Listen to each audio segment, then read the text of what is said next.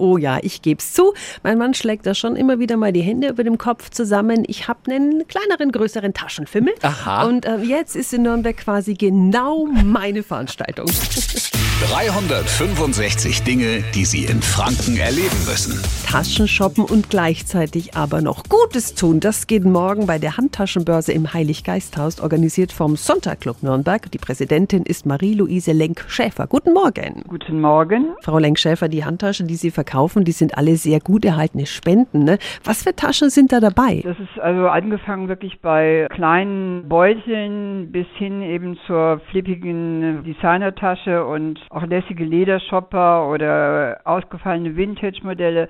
Und entsprechend haben wir auch bei der Vorauswahl die Taschen so eingeteilt, dass wir sagen, von 5 bis 40 oder 50 Euro ist alles dabei. Also eine tolle Gelegenheit, ein echtes Schnäppchen zu machen. Mit den Einnahmen werden Frauen dann in Altersarmut unterstützt.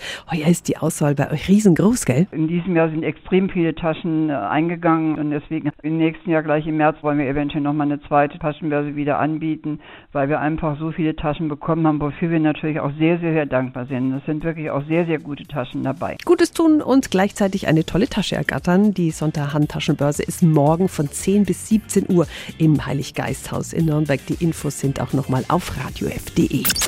365 Dinge, die Sie in Franken erleben müssen. Täglich neu in Guten Morgen Franken um 10 nach 6 und um 10 nach 8.